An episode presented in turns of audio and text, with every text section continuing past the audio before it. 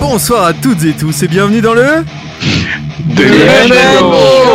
Comme tous les jeudis soirs, nous investissons l'antenne de Radio Axe pour mettre un coup de projecteur sur tous les acteurs de la scène rock et metal dans la bonne humeur et surtout en vous diffusant de la bonne, mais alors même de la très très bonne musique. Cette semaine, nous aurons la chance d'accueillir non pas un mais deux invités, puisque nous aurons tout d'abord le groupe de hard rock Antéchaos avec Nico, le guitariste du groupe, mais aussi Jean Villegrain, boss du projet de la chaîne de SVOD dédiée au métal The Pit.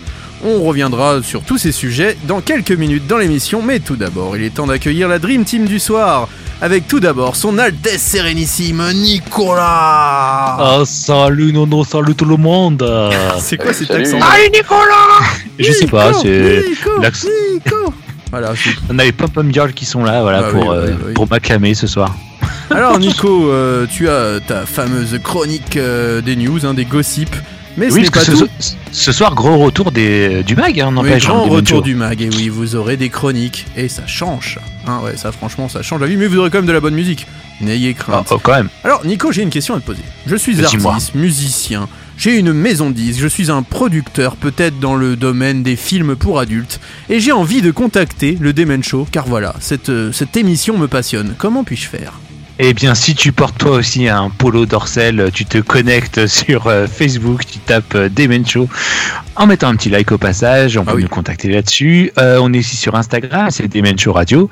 Et si vous voulez nous envoyer un petit son par mail, c'est demenshowradio.gmail.com. Merci beaucoup, monsieur. Et maintenant, Euh, il y a en- une autre, une autre, une autre dame, voilà, un monsieur. Euh, c'est mon cher Ruby qui est là. Oui, je, là, j'ai pas d'accent pour toi, Ruby, mais tu es là ce soir, resplendissant comme, pff, je sais pas quoi. Mais tu l'es en tout cas. C'est le début d'émission euh, approximatif. Nous sommes une Oui. émission approximative. Ça va, mon Ruby Oui. Ça va très bien, bonsoir à tous. Alors, exemple, je suis fan de rock contemporain et j'aimerais, Oui. euh, du coup. Voilà. J'ai raté l'émission et j'aimerais du coup écouter cette émission Alors, contemporain. alors, Comment puis-je Voilà, faire? tu, tu, tu es comme Michael, tu es jamais à l'heure, tu n'es pas ponctuel. Alors là, tu, tu, tu, tu as les podcasts. Tu as raté Ah le oui. Demen Show le jeudi à partir de 21h. Et là, tu as les podcasts. Tu peux aller sur les plus grandes plateformes du monde. Spotify, Oh my Deezer, god! Google, Podcast, euh, Stitcher, etc. TuneIn et j'en passe des meilleurs. Et Même tout ça, SoundCloud tu maintenant. Voilà, tu, tu te branches et là tu rattrapes l'émission vite fait, bien fait, sans problème sur les podcasts. C'est parfait. Merci right. mon Ruby. Thank you so much, Mr. Et Ruby. il vient de prendre la parole. C'est notre Fifi Yeah. national. Fifi. Hi, everybody. I'm so happy to be on uh, uh, Radio Axe today. Uh, I'm from uh, California. I'm uh, call you about, about uh, from uh, Miami uh, yesterday, and today I'm on Los Angeles, and I'm so happy to be with you today. Vraiment, ton allemand est parfait. Il y a aussi Massy qui est avec nous ce soir. Ouais, bonsoir. Ça va, Content Massy d'être au Dodo Man Show là ce soir. Ça va, je peux me permettre. Voilà. Je peux me permettre. Ça va, Massy? Ouais, ça va, écoute. Alors, très bien. Massy, y a un- il y a- franchement, tu as un challenge ce soir, c'est de ne pas t'endormir pendant ta chronique. Ah, Tu dois tenir à peu près Je- une, une bonne demi-heure là, tu vois, est-ce que tu vas être capable? Parce que voilà, faut Massy, pas là, il dire, est... je suis tout pimpant là, je suis maquillé, je suis préparé, je suis habillé. Je suis pas en pyjama, absolument pas. Là, il est en intraveineuse de vitamine C pour tenir, quoi, le mec. Là, il en peut plus. Et Je enfin, crois qu'il y a un tuteur dans son dos, vous voyez, il, il- il est tenu par un tuteur tenir. pour pas tomber. et attention, the last but not least, Monsieur Mike. Comment ça va, Michael? Eh ben, ça va très bien. Ça va tout le monde? Ça va, bah, on est, on est ravis d'être là. Tous les, tous les, je sais plus combien on est, 1, 2, 3, 4, 5, 6 on est maintenant. Voilà, je sais compter. C'est merveilleux. Ah oui. Hein, vraiment, euh, voilà, je suis content de vous retrouver, messieurs. Je suis content de retrouver le Mac du Demen Show. Et on va pouvoir commencer, bah, comme la tradition l'oblige, avec euh, bah, une nouveauté. Et c'est le power trio franco-américain Levara qui ouvrira le bal avec un extrait de leur tout premier album éponyme. Mais alors, on retrouve dans son groupe un certain Treve Lukather. Enfin, je vais vous expliquer dans quelques secondes qu'il y a eu un petit changement entre le moment où j'ai écrit ce texte et le moment où je vais vous le dire. Puisqu'à la guitare, le fils du célèbre Steve, guitariste de Toto, on retrouve aussi Josh Divine à la batterie et enfin Jules Galli qui est un petit Frenchie exporté aux États-Unis et qui vous l'entendrez a une voix de dingue. Alors euh, ils ont sorti un premier album vendredi dernier, très sympathique, hein, hyper efficace, alliant mélodie pop, riff rock du plus bel effet, c'est moderne, mélodique, ça fait le On note aussi que Steve Perry, ex-chanteur de Journey, fait une apparition sur le titre Caméléon, mais il y a un mais, car oui, enfin euh, non pas hier, c'était dimanche soir, euh, Monsieur Luke Heiser, qui était quand même le fondateur du groupe, a annoncé sur ses réseaux sociaux s'être fait virer comme une petite pipe. Voilà, il a dit bah mes deux compagnons m'ont dégagé, euh, en gros sans donner de raison. Par Ils email. par email, voilà, de façon très très classe. Il ne me supportait plus et euh, bah, par respect pour l'œuvre et l'album que nous avons euh, si bien produite, je n'ai pas dit euh, par le passé que j'avais été viré du groupe et j'ai d'autres projets, patati patata. Bref, tout ça pour être un peu classe avec euh, ces différents producteurs, maisons disques et puis pour faire rentrer un peu de droit d'auteur quand même parce que cet album euh, bah, a remporté un succès plutôt sympathique. Et bien voilà, il s'est fait tège, le monsieur, mais malgré tout, il reste une bonne chanson, à savoir Even Knows, et on s'écoute ça tout de suite dans le Demen Show, et pendant deux heures, on va secouer votre web radio.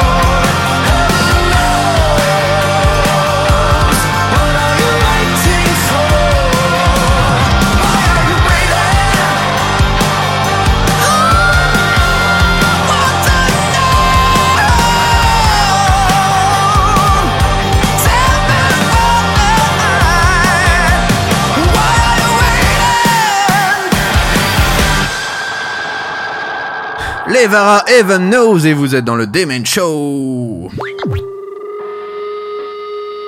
Tous les jeudis soirs sur Radio Axe, Demen Show, l'hebdo qui secoue ta web radio.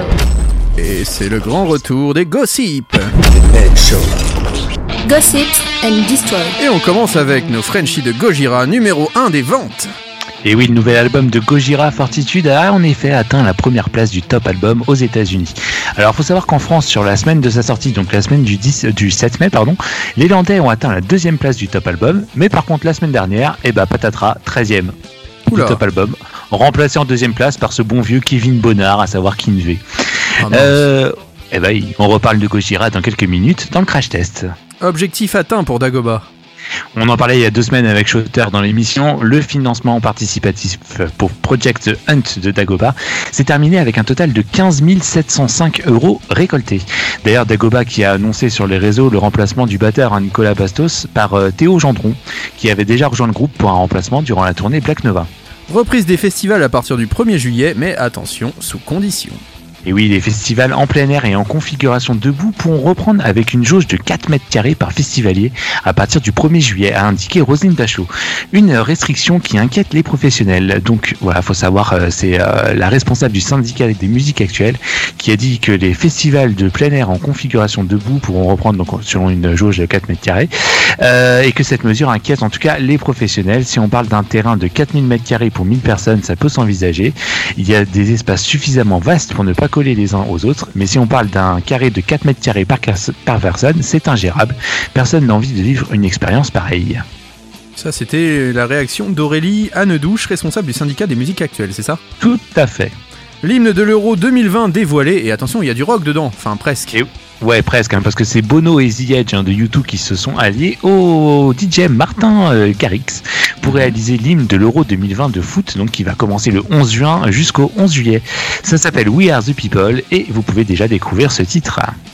Euh, eh bien, euh, je n'ai pas le début du titre, mais Jacobi, euh, Euh, non, c'est pas ça tout de suite. Ah non, je sais pas, bah alors je n'ai pas. Ah oui, c'est sur mon autre page, autant pour moi. Ah bah bravo. Les Red Hot euh, vendent leurs droits d'édition. Oui, les Red Hot ont en effet vendu leurs droits d'édition à Ignosis Songs Fund pour environ 140 millions de dollars. Donc, faut savoir que Ignosis, ça a été fondé par Merck Mur Mercuriadis, hein, euh, c'est une société d'investissement euh, donc enregistrée à Guernesey qui est créée pour ouais. Fournir ouais, qui créée pour fournir aux investisseurs Oh yeah. Ouais, je suis comme Ruby, moi j'ai suivi les cours de la Ruby Institute. Euh, donc ça a été créé pour fournir aux investisseurs une exposition pure aux chansons et aux droits de propreté, ah, propriété oh là là, intellectuelle associée. La société a levé un total de plus de 1,1 milliard de livres sterling en fonds propres propres bruts par le biais de son introduction en bourse en juillet 2018 et des opérations suivantes en avril 2019, août 2019, octobre 2019, enfin bref jusqu'à février 2021. Et donc il y a des groupes comme euh, mais même des artistes hein, et auteurs, compositeurs et producteurs comme euh, Shakira, Neil Young euh, ou encore euh, plein d'autres Bah, qui ont vendu. Mac, Wu-Tang Clan, Debbie Harry, enfin il y en a beaucoup ouais, qui ont vendu leur Ouais. catalogue. hein. tout à fait. Attention, les cheveux de Kurt Cobain sont mis aux enchères. Six mèches de cheveux de Kurt Cobain sont mises aux enchères dans le cadre de la vente The Amazing Music Auction d'Iconic Auction, qui comprend euh, également des souvenirs musicaux appartenant ou, utilisés en tout cas euh, par euh, Kurt Cobain, ainsi que par les Beatles, Bob Dylan, Eric Clapton, Led Zeppelin et bien d'autres. La vente aux enchères a débuté le 9 mai. Et il faut savoir qu'une partie des recettes de cette vente sera versée à Crew Nation, donc de Live Nation hein, bien évidemment, un fonds de secours mondial destiné à aider les travailleurs des équipes de musique en direct touchés par la pandémie de coronavirus. Et on rappelle que Fifi mettra 4 poils pubiens aux enchères d'ici la semaine prochaine. Jacoby Shaddix parle de la punition que lui a infligée Sharon Osbourne en 2001. Et oui, c'était le chanteur de Papa Roach qui est revenu lors d'une interview sur la tournée où le groupe était en tournée euh, au moment de Lost Fest en 2001, avec notamment Linkin Park, Slipknot, Marilyn Manson et bien évidemment Black Sabbath.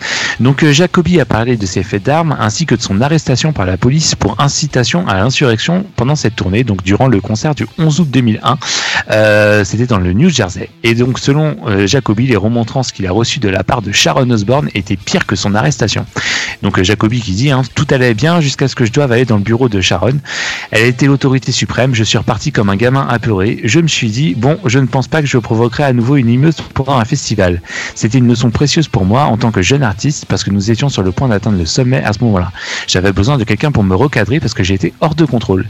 Et Jacoby aussi qui a profité de cette interview pour annoncer que le prochain album de Papa Roach euh, sera le meilleur de toute leur discographie et qu'un premier extrait fera son apparition d'ici l'été et qu'un single sera dévoilé à peu près toutes les 6-8 semaines euh, pour aller jusqu'à la fin de l'année et la sortie de ce nouvel album. Ça ne me rassure pas cette annonce du meilleur album de Papa Roach parce que c'est ce qu'il avait dit du dernier et c'était une pure bouse. Danko. Jones réagit. tout ça à chaque fois. Bah oui, c'est ça, tu dis rarement. Là, notre prochain album, c'est une vraie merde. C'est toujours le meilleur album, C'est- le meilleur album du on, a, monde. on a fait le meilleur album là, de notre carrière. L'album On de la maturité. C'est ça, c'est exactement ça. Danko Jones réagit aux commentaires de James Hetfield à propos de la vaccination contre la Covid-19. Oui, le rocker canadien Danko Jones a déclaré qu'il n'était pas surpris d'apprendre que James Hetfield est sceptique à l'idée de se faire vacciner contre la Covid-19. Donc, faut savoir qu'en mars, euh, James Hetfield, le frontman de Metallica, a déclaré euh, durant un podcast qu'il n'était pas prêt de se faire vacciner. Donc, James a dit Je suis un peu sceptique à l'idée de me faire vacciner, mais il semble que la campagne de vaccination prenne de l'ampleur et que les gens la suivent. Et j'ai de nombreux, amis qui se sont fait vacciner. Je ne suis pas totalement euh, convaincu. Cependant, j'espère que nous n'arriverons pas à un point où il faudra avoir ce tampon Covid sur euh, notre passeport pour voyager. Donc, si on en arrive là, je préférerais euh, une décision à ce moment-là. Euh, je prendrai une décision à ce moment-là. Nous avons été vaccinés pour aller en Afrique, donc euh, ce n'est pas comme si je n'avais jamais été vacciné auparavant. Et donc, Danko Jones, il a réagi euh, sur Twitter en disant donc qu'il n'était pas surpris et que deuxièmement, il faut faire preuve, il faut déjà prouver d'une vaccination contre la fièvre, la fièvre jaune et la polio, notamment pour voyager dans certains pays. Comment James Hetfield, avec toutes ces années de tournée, peut-il ne pas savoir ça? Le fait que Hetfield déclare publiquement qu'il est sceptique au vaccin du Covid, compte tenu de sa notoriété, est dangereusement irresponsable et contribue à alimenter davantage les doutes sur le vaccin. Et enfin, Michel Sardou serait un grand fan de métal. Ouais, ça aurait pu faire partie de nos news, hein, de nos fake news du 1er avril, mais non. Mais non. Michel Sardou a révélé dans une interview au Parisien qu'il était un grand fan du heavy metal et qu'il était même allé une année au Hellfest. Et donc, faut savoir qu'une gamme de t-shirts Michel Sardou a été euh, lancée depuis cette annonce et que bien évidemment, le L est un rappel au logo du festival de Clisson. Mais après Alors Vianney, non, non, franchement. non. S'il ouais. vous plaît, non, il y Ah a oui. pas, on n'a pas attendu ça pour lancer les t-shirts Michel Sardou. Je- Ah, Ça a été relancé en tout cas. Voilà, parce que j'ai un ami très fan de Michel Sardou. Je... Salut à toi, Chris, si tu m'écoutes. Euh, dont je ne comprends pas cette passion, hein, Oh, qu'on si, soit clair. Mais quand même. Oui. Euh, non, quand on me dit Michel Attends, Sardou, quand tu fais la Java le samedi à Broadway, Ah euh, oui, je suis voilà, désolé. hein, écoute, si t'aimes les femmes des années 80, à un moment, euh, t'as Bah, pas le choix. un moment, euh, Et que t'aimes Voilà. la peine de mort aussi. ne m'appelez plus jamais France, hein, parce que la France, le, elle m'a le laissé bon vieux temps des colonies, euh, voyons, bien sûr, des grandes chansons quand même de Michel Sardou, oui, Nico. Ah non, mais je- ça, ça, je dis pas. C'est après, c'est la passion qu'il a pour. Ah je bah, ne comprends pas. écoute. Donc, du coup, il a les t-shirts, tout ça, il en a plein. Nico, oui. On peut, on rajouter juste une petite dernière news avant de, avant de passer à la suite. Les. Bucco aussi qui finalisent euh, leur nouvel album, les Bukowski, Tout à fait, sont actuellement en train Tout de fait. mixer leur nouvel album. tout à fait, Ouais. tout à fait. Et voilà, encore, ça c'est une bonne nouvelle, ça par contre. Et oui. Et bah maintenant, c'est l'heure du crash test. Show, le crash test. C'est notre Ruby qui s'y colle. Et oui, et oui, et oui, il est arrivé, il est arrivé le divin enfant, il était programmé en mai 2020. Il est enfin sorti le 30 avril 2021, une date qui m'est chère, euh, je tiens à le préciser. Il s'agit de Fortitude, le septième album de Gojira, donc on écoute un premier extrait, Another World.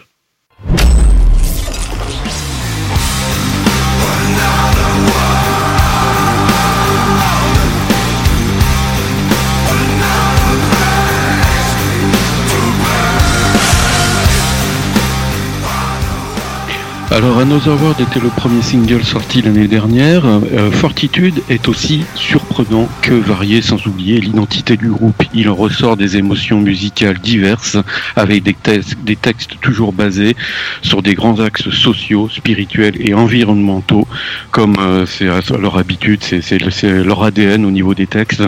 Mais bien sûr dans ces textes-là, je tiens à le dire, ils n'ont pas abordé la pompe à chaleur qui pollue le monde entier du Pompix. Ça je tiens à le préciser. Bref, en effet, Gojira est un peu comme une créature bipolaire entre le côté métal bien installé tout en approfondissant l'aspect mélodique en y mêlant des influences diverses. Côté texte, ils aiment s'exprimer notamment sur l'âme humaine, qui est un thème cher à Gojira, comme sur le titre de Chant, dont on écoute un extrait.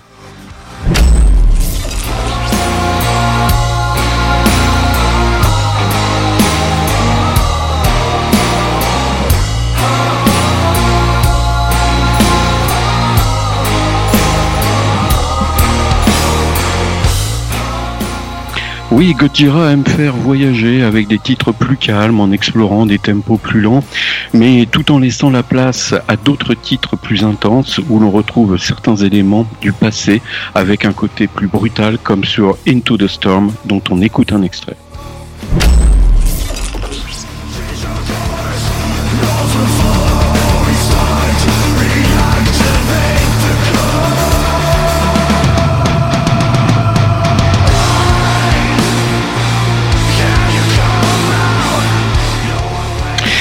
Sur cet album, le groupe a également voulu se dépasser en poussant leur expérimentation musicale à son maximum, avec par exemple un titre qualifié d'ovni selon certaines critiques, et qui selon le, grou- leur- le groupe leur permet de se connecter à la dimension du musicien qui est en eux. Il s'agit de The Trace, dont on écoute un extrait.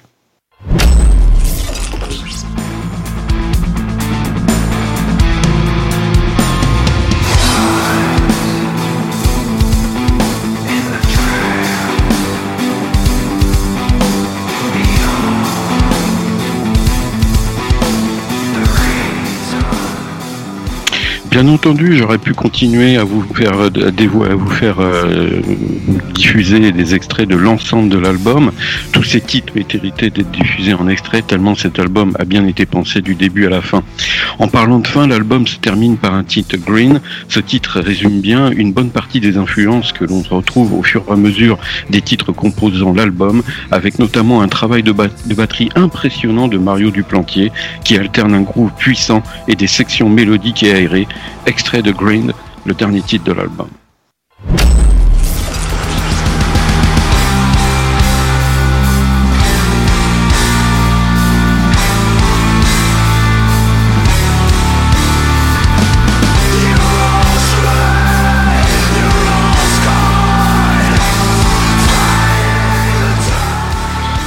Un album donc d'une grande diversité.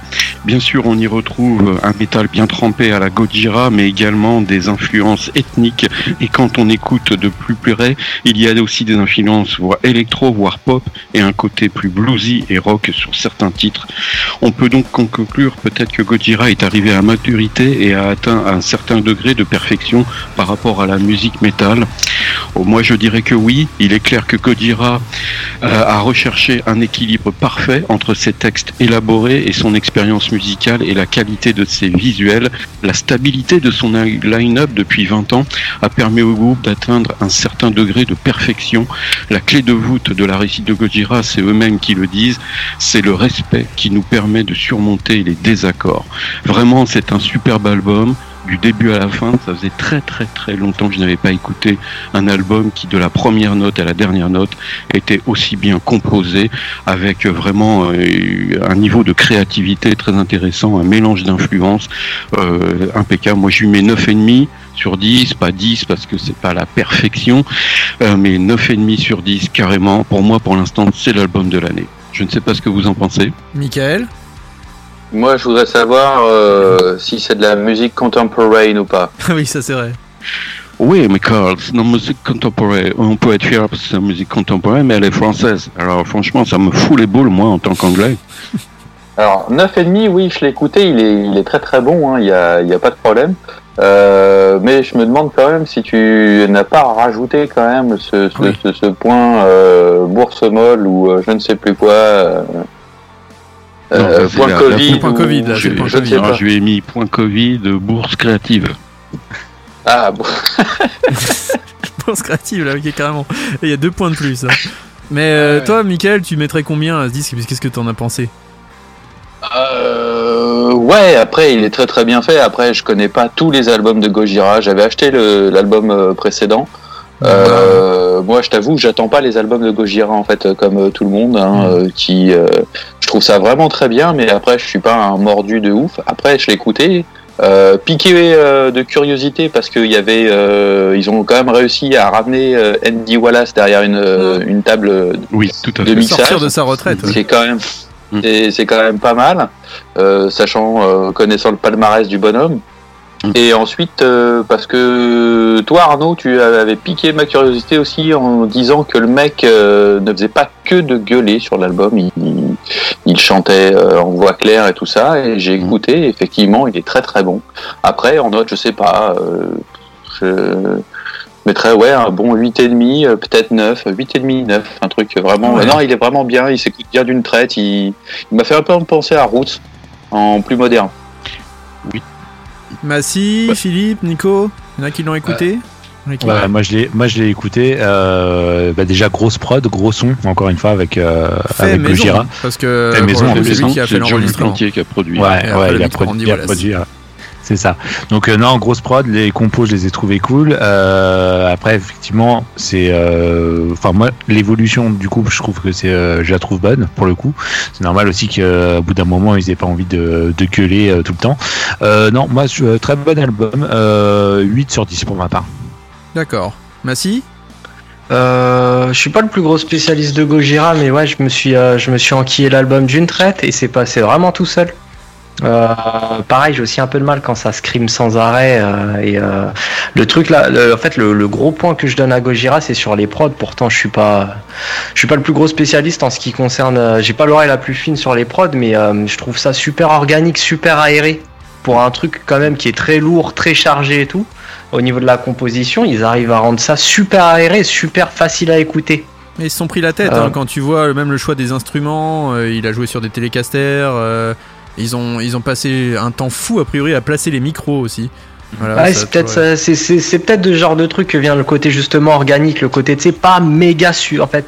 euh, je vais je vais dire super produit, mais euh, c'est pas ça, c'est super produit en fait en soi. Mais euh, tu sais t'as pas le, le côté gros, gros blindage de crâne là, des Non, grosses productions qui t'envoient tout. Ouais, voilà, c'est ça. Mais il y a aussi Andy Wallace derrière. Je pense que Michael.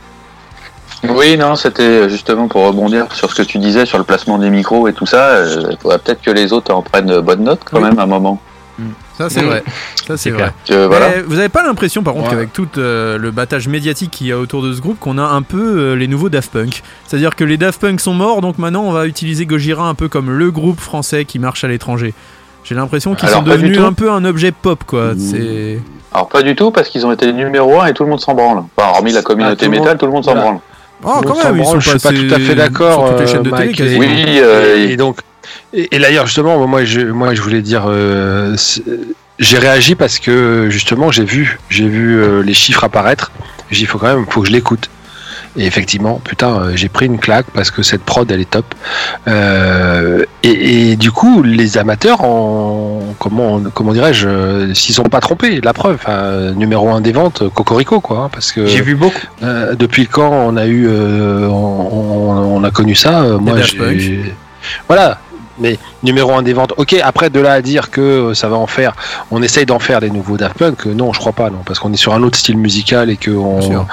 enfin, on mettra pas un groupe de, de métal. euh, comme ça, euh, on les on, on les portera pas au nu, mais en tout cas Cocorico pour ce qu'ils ont fait. quoi. Je dirais ce qu'ils sont. Ah en- oui. Je dirais, je dirais qu'ils sont en France que Rammstein est à l'Allemagne maintenant. En fait, C'est un peu ouais. le, le Ouais, porte-étendard d'un Ouais. d'un d'un genre dans un, nouveau pays. métal.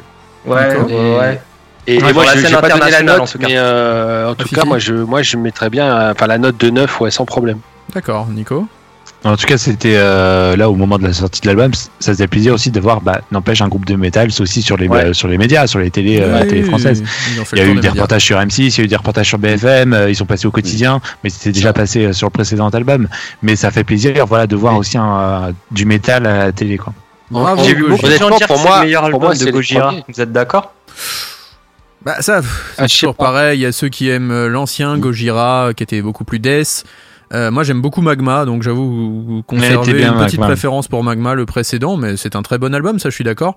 Euh, je serais un peu moins dithyrambique que vous euh, sur cet album. Je trouve qu'il y a quelques longueurs quand même parfois, mais euh, voilà. Mais c'est un très bon album, mais je n'irai pas jusqu'au 9 comme vous. Voilà, je, je serais plutôt resté. Tu mettrais 7,5, combien, 8. toi Un tu mettrais 7,5, combien, 8. euh En Voilà. tout cas, en tout cas, voilà. C'est, je crois que de, de, de mémoire, euh, j'ai jamais vu un groupe de métal français euh, porter euh, comme ça, enfin avoir un tel triomphe. Donc, euh, bah, chapeau bas, quoi, messieurs. Oui, puis un album aussi bien travaillé. Ouais, ouais.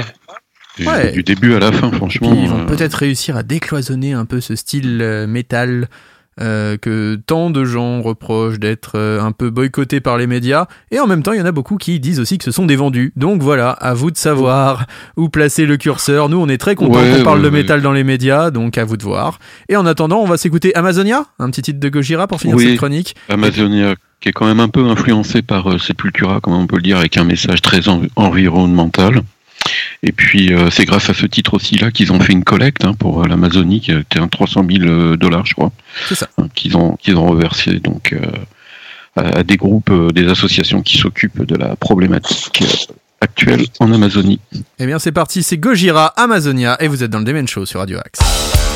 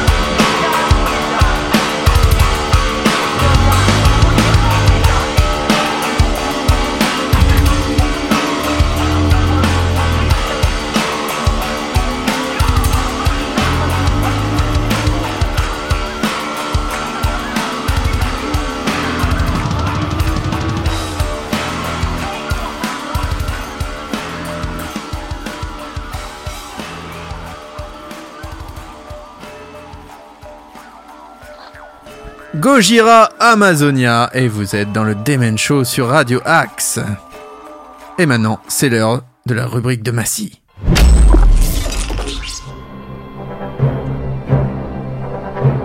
Il a les yeux qui piquent. Les aventures musicales de Massy. C'est bientôt l'heure d'aller te coucher, Massy, mais tu as une petite chronique à faire juste avant. Une dernière aventure avant le sommeil final. C'est parti. Et ouais, euh, Arnaud, aujourd'hui je vais vous parler d'un de mes groupes favoris euh, qui a sorti en 2019 un des albums que j'ai le plus apprécié ces deux dernières années. Il s'agit S'agit des Jonathan. Exactement. Tu me fais le refrain là normalement. Tu vas pour les vacances. euh, caleçon ou les maillots de bain. hein? Eh non, désolé, c'est pas ça. Il s'agit du groupe 24-7 Spies.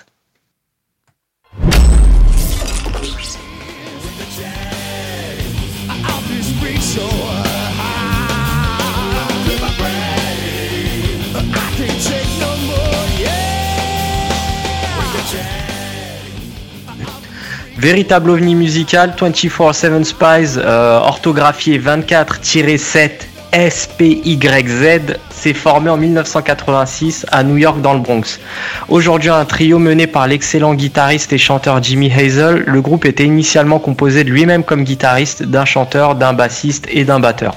Et se fait rapidement remarquer grâce à un éclectisme plutôt singulier qui s'entend immédiatement dans leurs morceaux.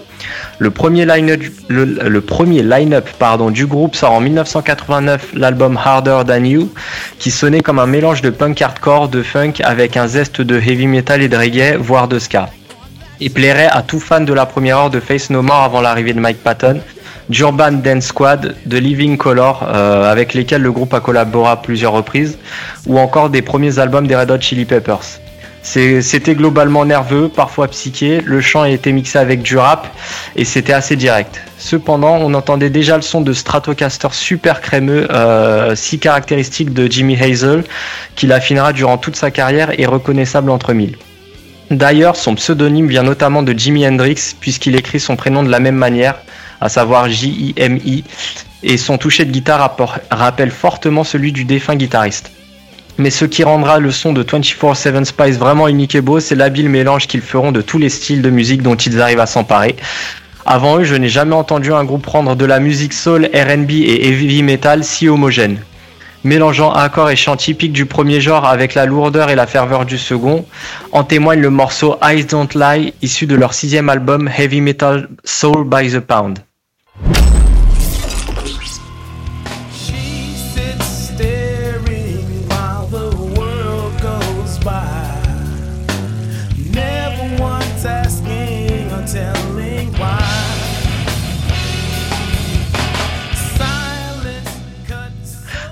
Un an après Harder Than You, qui se sera vendu à 300 000 exemplaires, sort le second album Gumbo Millennium, qui atteindra le même score de vente grâce à une promotion indépendante et underground massive et beaucoup de tournées, ce qui attisera l'attention de plusieurs maisons de disques.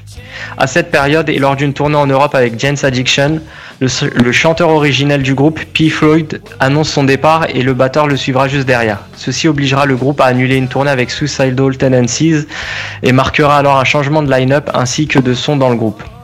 Et c'est là qu'on rentre dans le vif du sujet selon moi, car le groupe recrute un nouveau chanteur, Jeff Broadnax, beaucoup plus mélodieux, plus soul et techniquement plus impressionnant et versatile que P. Floyd. C'est d'ailleurs lui que l'on entendait sur le premier extrait de cette chronique, Break the Chains. Ses qualités permettent au groupe de se bonifier et de nous sortir le P This is 24-7 Spies, suivi en 92 de l'excellent album Strength in Numbers, le plus acclamé par les critiques à ce jour. Malheureusement pour 24-7 Spies, le paysage musical subissait un changement radical, euh, notamment celui du grunge, et l'album ne reçut qu'un très faible support du label qui les avait signés pour l'occasion. En 95, trois ans plus tard, le groupe se reforme sous son line-up original le temps d'un album et sort son cinquième album, Temporarily Disconnected, dont le succès sera moindre comparé aux deux premiers albums. En 96, 24-7 Spice devient un trio car Jimmy Hazel se met à assurer le chant en plus de la guitare sur leur sixième album, Heavy Metal Soul by the Pound.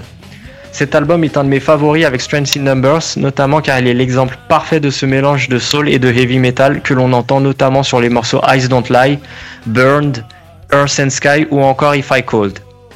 Ces morceaux voient des passages très posés et harmonieux à plusieurs voix, avec des guitares très clean et cristallines, comme si Jimi Hendrix s'était mis à chanter de la soul, se succéder à des moments plus lourds et explosifs tout en restant très groovy. On retrouve d'ailleurs sur les morceaux Love and Peace et Yeah la participation du chanteur et bassiste de King's X, Doug Pinnick, que j'adore notamment.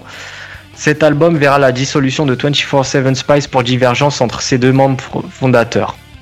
Ils se reformeront en 2004 pour sortir deux ans plus tard leur septième album Face the Day, coproduit par le guitariste Rontal euh, alias Bumblefoot. L'album suivant ne sortira que 13 ans plus tard, en 2019, et s'intitule Soundtrack to the Innermost Galaxy. Un de mes préférés. J'attendais impatiemment cet album avec une certaine appréhension car je me demandais à quoi ressemblerait l'album d'un groupe au parcours si tumultueux. Euh, contrairement à Gojira par exemple, sans savoir que c'était la gifle qui m'attendait. L'album est très inspiré, la production est limpide et dosée, et la composition euh, assez atypique. J'avais d'ailleurs euh, cité la chanson Home comme mon morceau favori de l'année 2019 euh, et l'un de ceux que j'ai le plus écouté depuis.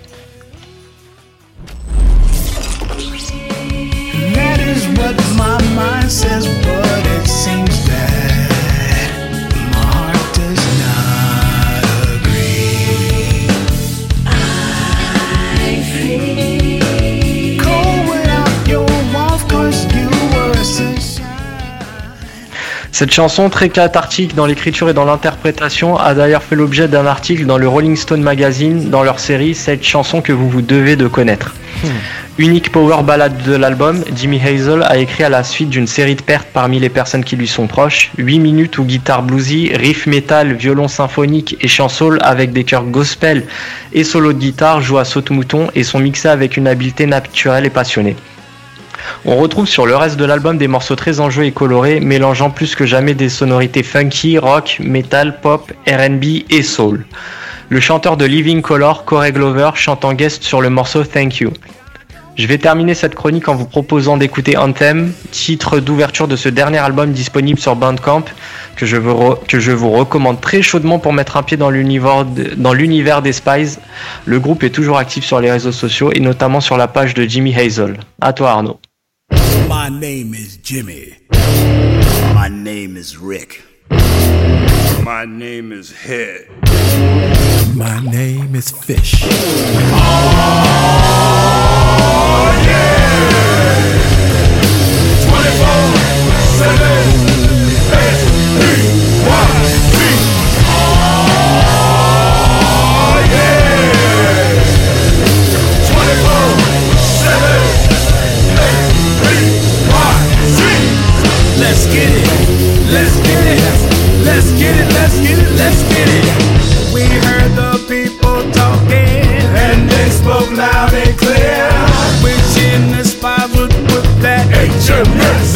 in your ear. Peeps know we pull no punches. Peeps know I ain't mistrue.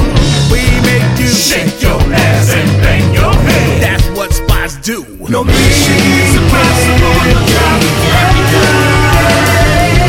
Stand with us, rock with us, put your feet down and with us. No mission is impossible. Your job is Pledge allegiance, raise your hand.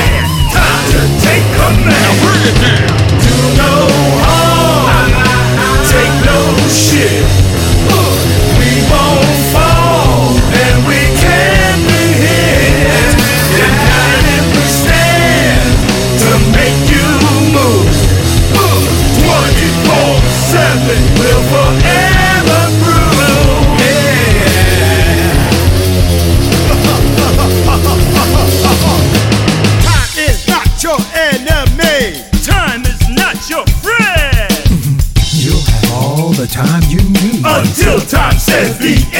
You dig it? Since we got time, what we're gonna do is get busy with the manifestation of intent. True. And that's real talk, yes indeed. Time to give the people just what they need with speed. No mission is impossible. Your job is Stand with us, rock with us, put your feet down and stomp with us. No mission is impossible. Your job is Bring it down. Pledge allegiance, raise your hand. To take command. Bring it down. Yo, head, where you at? Yo, head, where you at? Head, where you at? Yo, I'm here, my man.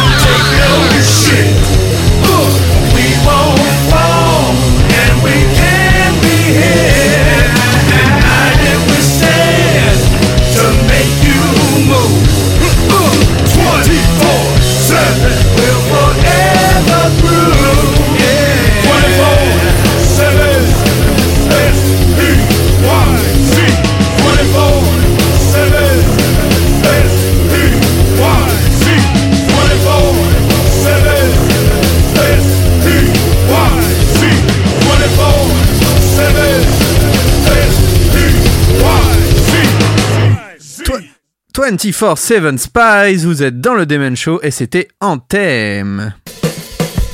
Demen Show. La puissance du rock. Et maintenant, nous allons accueillir Jean Villegrain, le boss du projet The Pit, et on revient tout de suite après. Demen Show, l'interview. Ce soir, nous accueillons Jean Villegrain pour le projet The Pit. Comment ça va, Jean? Ça va très très bien et vous? Bah, Très bien, on est très content de te recevoir.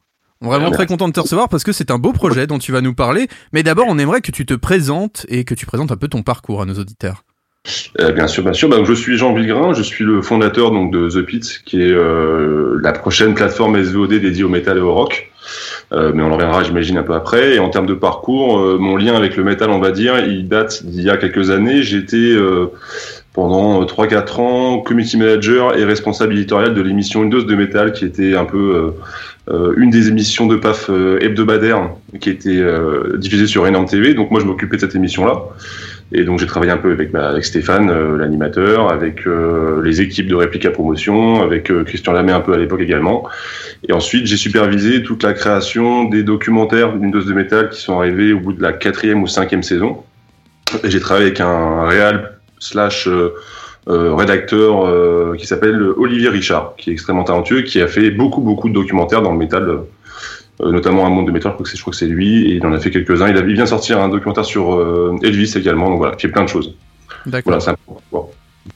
Est-ce que tu peux nous parler un petit peu de la genèse de The Pit? Alors l'idée originelle, on va dire, de The Pit, elle est assez vieille, parce que quand on a arrêté l'émission de The Metal, donc de, il y a ça environ 5 ans, euh, j'avais proposé à l'époque aux anciens euh, dirigeants d'Enorme TV de récupérer les émissions et de continuer à tourner des lives, des interviews, mais de les faire uniquement en digital et dans lequel on pourrait un peu éditorialiser euh, le contenu entre les interviews, les lives, les documentaires, etc. Donc c'était un peu en fait un genre de Netflix déjà à l'époque que j'avais en tête, mais euh, l'arrêt de la chaîne de télévision plus d'autres complications dont, pour lesquelles je vais pas forcément rentrer dans le détail ont fait que le projet a été mis un peu au placard. Et il y a un an et demi, moi c'est ça, un an et demi, au, bah, en fait au tout début de la pandémie, euh, je me suis dit ok là, on- si on est parti pour effectivement un an, un an et demi sans concert, ben je pense que ce serait peut-être un bon moment de ressortir un projet comme ça. Je pense que ça pourrait avoir de l'écho. Et donc c'est comme ça que de fil en aiguille, j'ai commencé à travailler sur ce projet-là. Euh, et après, du coup, c'est là où j'ai rencontré bah, tous mes partenaires avec qui je monte le projet. Et peut-être que c'est fait partie des questions qu'on va aborder après aussi, j'ai- j'imagine. Et Donc voilà, de fil en aiguille, bah, c'est comme ça qu'est arrivé le projet. Et puis euh, là, depuis un an et demi, on travaille dessus et euh, on en est là aujourd'hui. Voilà. Oui, donc justement, qu'est-ce que The Pit? Est-ce que tu peux nous décrire ce que c'est? Alors The Pit, ça sera euh, une plateforme SVOD donc sur abonnement, à la différence des plateformes VOD ou euh, pay-per-view on achète à l'acte, euh, dans lequel on pourra trouver à la fois des documentaires, des making-of d'albums un peu un peu classiques, des films également, des concerts et pour lesquels on est en train déjà de réfléchir un peu, on est en train d'écrire là des productions originales on va dire. Euh, tout autour du métal et du rock, même si ce sera quand même, il y aura une dominance métal quand même assez forte, hein, à hauteur de 90%, on va dire. Mais je voulais pas forcément enlever le classique rock et euh, les groupes un peu plus ancestraux de ma programmation, parce que je pense qu'il faut euh, pouvoir plaire à la fois aux fans d'ACDC et à la fois aux fans de Gorgoroth, c'est un peu plus euh, hardcore, on va dire. Et donc voilà, ça va être une plateforme dans laquelle on va avoir bah, plein de typologies de contenu.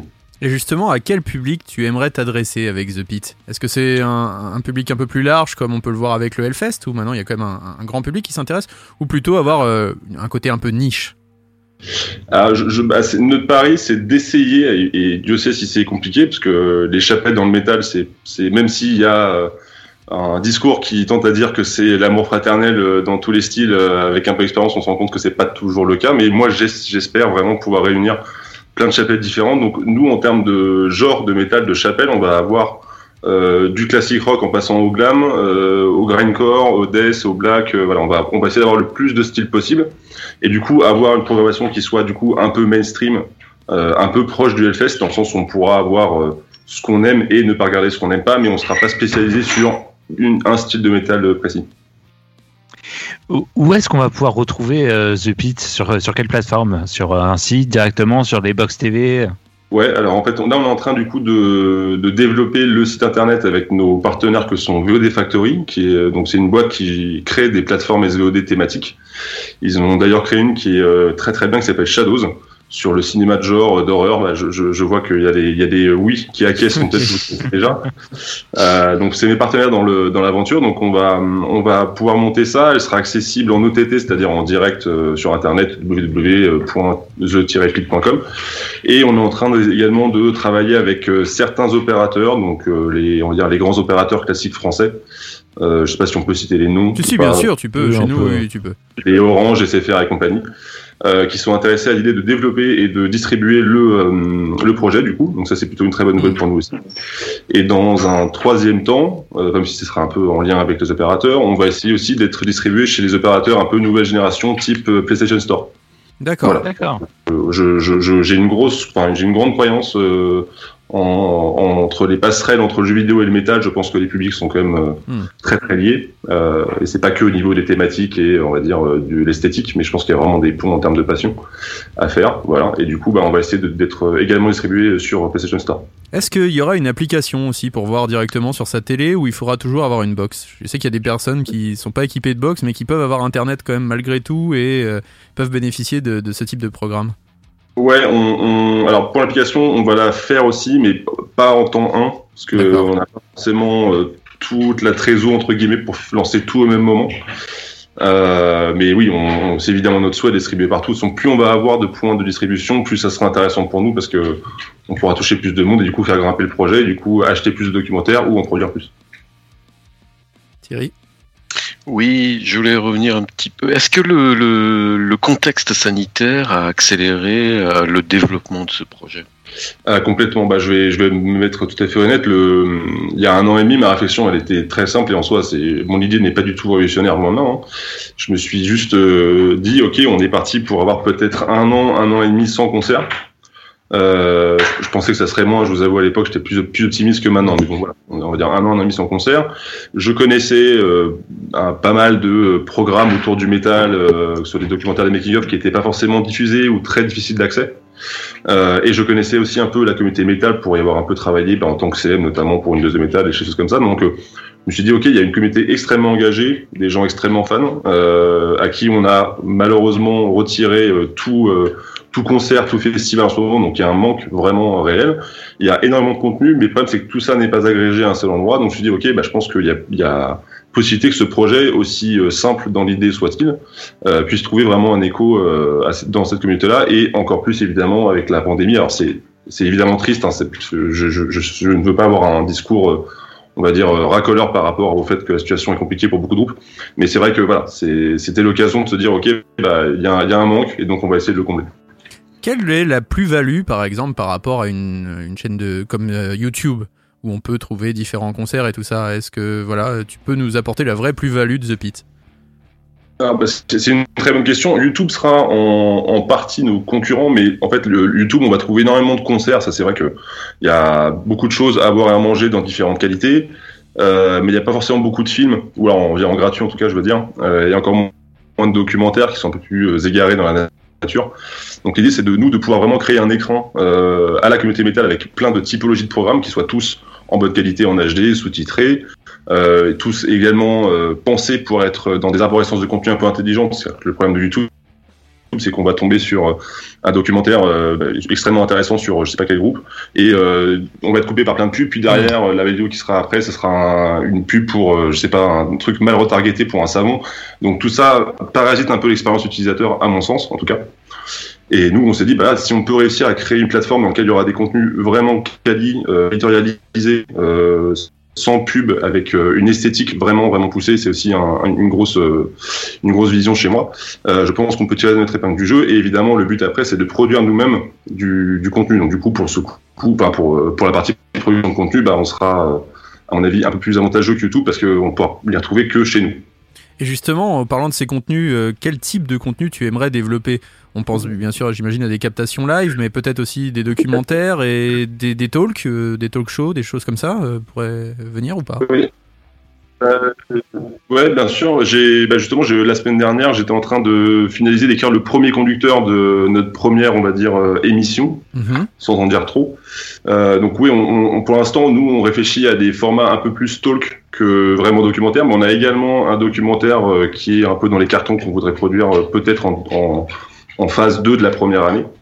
Euh, donc nous, sur la plateforme, on va avoir beaucoup plus de documentaires et de films que de concerts, parce que je pense que la plus-value d'une plateforme comme celle-là, elle est avant tout dans le documentaire, dans le film, dans le making-of et dans des contenus qu'on va dire premium. Euh, non pas que le concert soit pas un premium, mais le concert, il peut être très très bien produit. Je pense qu'on peut en trouver un autre pratiquement aussi bien en gradant 30 secondes. Donc je pense que la valeur ajoutée pour ne sera pas dans le concert, et par contre tout ce qui va être euh, contenu un peu euh, intellectualisé, si je puis m'exprimer ainsi, euh, ce sera tout l'avantage pour nous en tout cas. Quel sera le tarif pour accéder à The Pit Alors, euh, on n'a pas pu. Ça, c'est ma mauvaise blague que je. Il faudra absolument que je m'en détache parce que je, je la c'est plus possible. Euh, donc, à l'année, on a fait une offre qui sera de 66,6 euros par an. Voilà, bon, bah, donc c'est fait. La, la- la blague est posée. Euh, et c'est- un peu facile, je vous l'accorde. Et par mois, donc, on, on serait sur un, un tarif mensuel à 6 euros et 66,6 euros par an ce qui fait 5,55 euros par mois si on prend une, offre à l'année. Mais ça, c'est la grille tarifaire, on va dire, euh, classique. Euh, au lancement, il est fort à parier qu'il y aura des offres promotionnelles euh, avec des jours gratuits, voire des mois gratuits. Tout ça n'est pas encore extrêmement bien déterminé en termes de, produits marketing au lancement. Il y a encore des choses à affiner, mais en tout cas pour les prix, on va dire, une fois qu'on sera plus tard sur, sur l'exploitation de la marque, ben, ce sera ça. Au niveau du, financement, on va parler un petit peu du financement. Vous avez lancé un, un crowdfunding. Est-ce que tu peux nous en parler? Bien sûr. Alors, en fait, euh, comme je vous disais tout à l'heure, j'ai réussi à mettre autour de la table euh, quelques personnes euh, comme euh, VOD Factory qui édite des plateformes VOD. Euh, et donc, du coup, avec eux, on a commencé un peu à pitcher à droite et à gauche euh, auprès de- potentiels qui ont investi dans des euh, milieux du divertissement, euh, de la télé, du théâtre, plein de choses comme ça. Et donc, on a réussi à trouver euh, des gens qui nous ont permis d'être financés à hauteur de deux ans, deux ans de notre besoin de trésorerie. Donc, ça fait un peu d'argent pour, pouvoir développer le projet. Mais le crowdfunding, on s'est dit, OK, il y a plusieurs choses qu'il faut qu'on qu'on puisse déterminer avant. C'est déjà l'appétence de la communauté autour du projet. Euh, et aussi, on voulait un peu sonder la communauté autour de qu'est-ce que vous préférez comme type de contenu. Donc, c'est pour ça que le crowdfunding est en fait un, un- une étape un peu à multi-usage parce que ça nous permettra, nous, derrière, de pouvoir acheter plus de films, plus de documentaires, plus de concerts surtout parce que les documentaires et les films coûtent plus cher que les concerts en acquisition. Ah, Donc, euh, on espère arriver entre 10 et 20 000 euros. Euh, Si on dépasse le premier qui a 10 000 euros et qu'on arrive à 20 000, ça permettra d'acheter quand même pas mal de concerts en plus. Mais c'est aussi l'occasion pour nous de, de sonder un peu la communauté. Et quelles sont les contreparties qu'il y a sur ce crowdfunding pour tous les auditeurs qui aimeraient y participer? Ah bah alors, il y en a pas mal. Ça va, euh, ça va de l'objet numérique, donc en fait un, un fond d'écran avec une création original d'un graphiste qui s'appelle Joe Ryu, que vous pourrez trouver d'ailleurs sur la page euh, Ulule pour The Pit, euh, jusqu'à une guitare customisée par White Custom. Euh, On connaît bien et qu'on salue d'ailleurs. Eh ben voilà, exactement. Aux amis de Wide, ouais. Donc il y a, il y a- il y a vraiment plein de choses, il y a des, stickers, il y a euh, des drapeaux, il y a des t-shirts évidemment, il y a des suites, il y a des DVD, il y a des tests sur le fait, c'est des- il y a des photos collector euh, de Corentin Charbonnier euh, euh, mis On sous cadre. aussi, qui est Euh, donc, il y déjà a venu plusieurs fois dans l'émission, oui. Voilà. De toute façon, je pense qu'il y a, il y, a, il y a deux semaines, il y avait la Fire Metal Convention. Je pense qu'il y a beaucoup de gens qui se sont rejoints Ah oui. au même endroit. Oui. Voilà. Et à ton avis, quand est-ce que vous allez pouvoir mettre en place euh, The Pit Quand, euh, quand est-ce qu'il sera lancé? Alors, le lancement est prévu pour la après 2021. Donc, ça, je préfère pas donner de date précise à l'heure actuelle parce que c'est encore un peu, euh, c'est pas encore face à Ah, on a un problème. Et en septembre, je pense.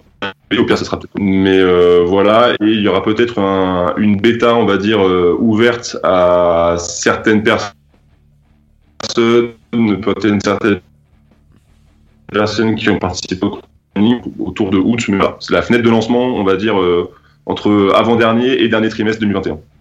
D'accord, donc euh, peut-être que tu as un dernier mot à dire à nos auditeurs pour donner un peu envie de participer à ce crowdfunding et à s'intéresser encore plus à ce beau projet qu'est The Pit?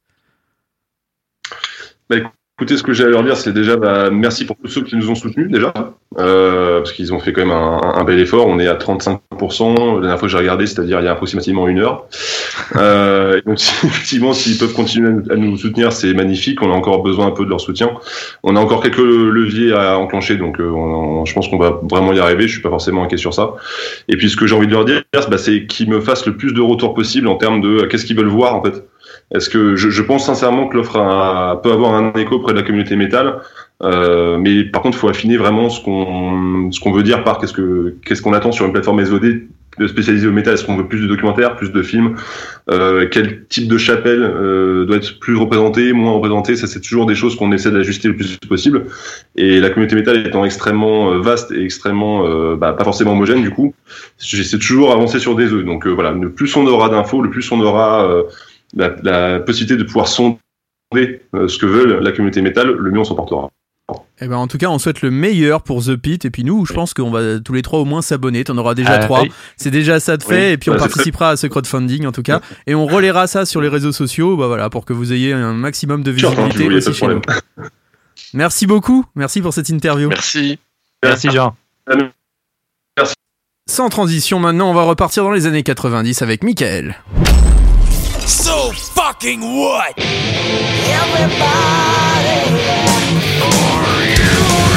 So freaking 90s.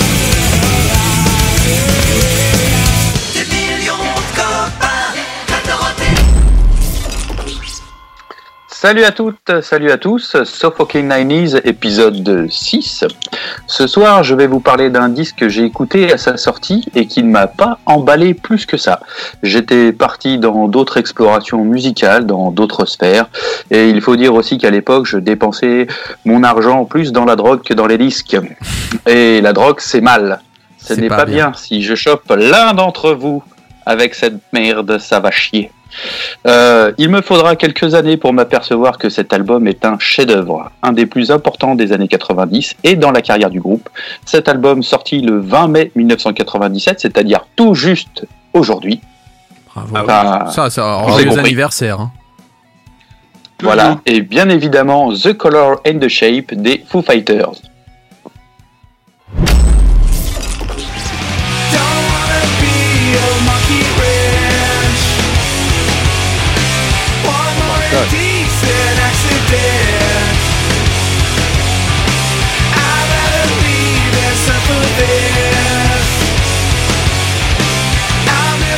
Second opus des Foo Fighters, l'histoire de The Color and the Shape est assez mouvementée. À l'image de la vie de Dave Grohl, qui en plus des enregistrements de cet album, et comme tout le monde le sait, le deuxième album n'est jamais simple, tu, dois confirmer en faisant mieux, et il faut surtout, surtout pas se foirer. Euh, donc voilà, et lui euh, vit également en même temps de tout ça, euh, la séparation avec sa femme. Donc euh, une situation pas simple pour la char- charge mentale du bonhomme. Les Foo Fighters euh, ont beau être un groupe, il en reste pas moins le décisionnaire du groupe, ce qui fait que du coup euh, ça impacte pas mal. Le groupe commence donc les sessions à la mi-novembre 96 de ce nouvel album au Beer Creek Studio dans l'État de Washington avec Gil Norton qui a produit entre autres les Pixies, producteur anglais qui a la réputation d'être très très exigeant. Euh, Nat Mendel, le bassiste, devra redoubler d'efforts pour ses enregistrements. D'ailleurs, euh, le producteur euh, anglais Norton appelle la section rythmique des Foo Fighters la section pas rythmique. D'accord. Voilà. Sympa, ouais. Ça, sympa, ça met Ça- dans ça pique l'ambiance. un peu, hein. Ça picote. Euh, ouais. Le producteur anglais admet, admet être dur avec les musiciens, mais c'est pour qu'ils soient fiers de leur travail une fois l'album terminé. Il leur met énormément de pression. Après quelques semaines de travail intense, le groupe décide de faire une pause, c'est-à-dire euh, quasiment un mois plus tard, juste après que Dave Grohl ait reçu la demande de divorce de sa femme. Euh, il en parle peu euh, de la vie de tous les autres, mais il est touché, il le ressent vraiment. Pour la petite histoire, Dave avait épousé donc Jennifer Youngblood juste après le, décès de Kurt Cobain. Elle était, selon ses propres dires, son point de repère, là où tout son univers s'écroulait. Euh, tout le monde retourne à la maison, donc du coup, sauf euh, Dave qui lui, donc du coup, euh, a pas franchement envie de rentrer à la maison. Donc il partira chez sa mère et reviendra quelques semaines plus tard avec deux nouvelles chansons et pas des moindres puisqu'il s'agira de Walking After You et surtout de Everlong qui pour beaucoup est la plus belle chanson écrite par Dave Grohl.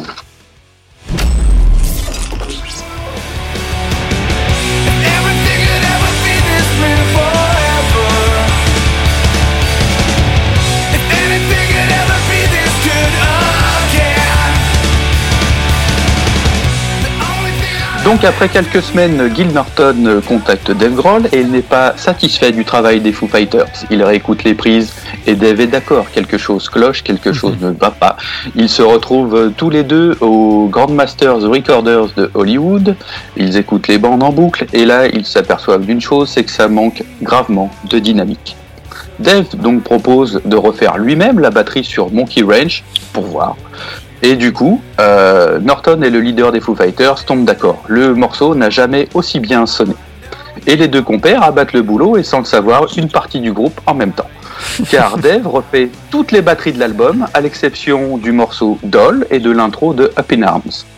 Dans la foulée, Norton et Grohl rappellent Nat Mendel et Pat Smear pour refaire des basses et des guitares, mais toujours pas William Goldsmith, le batteur.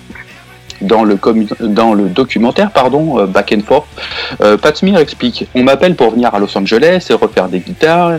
Le gars explique J'arrive, euh, je refais un morceau, et puis deux, et puis trois, et puis à un moment, le gars fait Mais hé les mecs, on est en train de refaire tout l'album là. Et euh, de son côté, à Seattle, William apprend la nouvelle. Pas très bien. Et forcément, il n'est pas très content. Explication au téléphone avec, euh, avec Dave Grohl. Euh, Dave lui explique que c'est juste pour l'album, qu'il fait toujours partie du groupe et qu'ils vont partir ensemble en tournée et que tout le monde sera content. Mais blessé dans son amour-propre, euh, William Goldsmith refuse. Il ne peut pas être le batteur du groupe si ce n'est pas lui qui joue sur l'album et il claque la porte définitivement. Et il s'en mord les doigts depuis. Peut-être bien. L'ancien batteur déclara que la maison de disques et le producteur préféraient certainement avoir Dave Grohl à la batterie plutôt que lui. Le producteur, Gil Norton, répondra que William n'a pas su gérer et que pour lui, il n'avait jamais envisagé de faire les batteries avec que n'importe qui d'autre en fait. D'accord. Pour Dave, c'est un peu plus complexe. Il euh, déclara qu'il aurait aimé euh, qu'il aurait aimé gérer ça différemment, euh, qu'il savait pas à ce moment-là si la batterie c'était vraiment fini pour lui. Euh, il insiste sur le fait qu'il a agi ainsi surtout parce que ça lui semblait être la meilleure solution pour terminer l'album. Euh, le groupe embauchera euh, peu de temps après Taylor Hawkins, ancien batteur d'Alanis Morissette. Pour l'histoire, le jour de la première répétition euh, avec Taylor Hawkins, Pat Smear donnera sa démission, éreinté par la cadence de tournée des Foo Fighters, mais ça, ça sera une autre histoire. Et tout de suite, on s'écoute un autre extrait.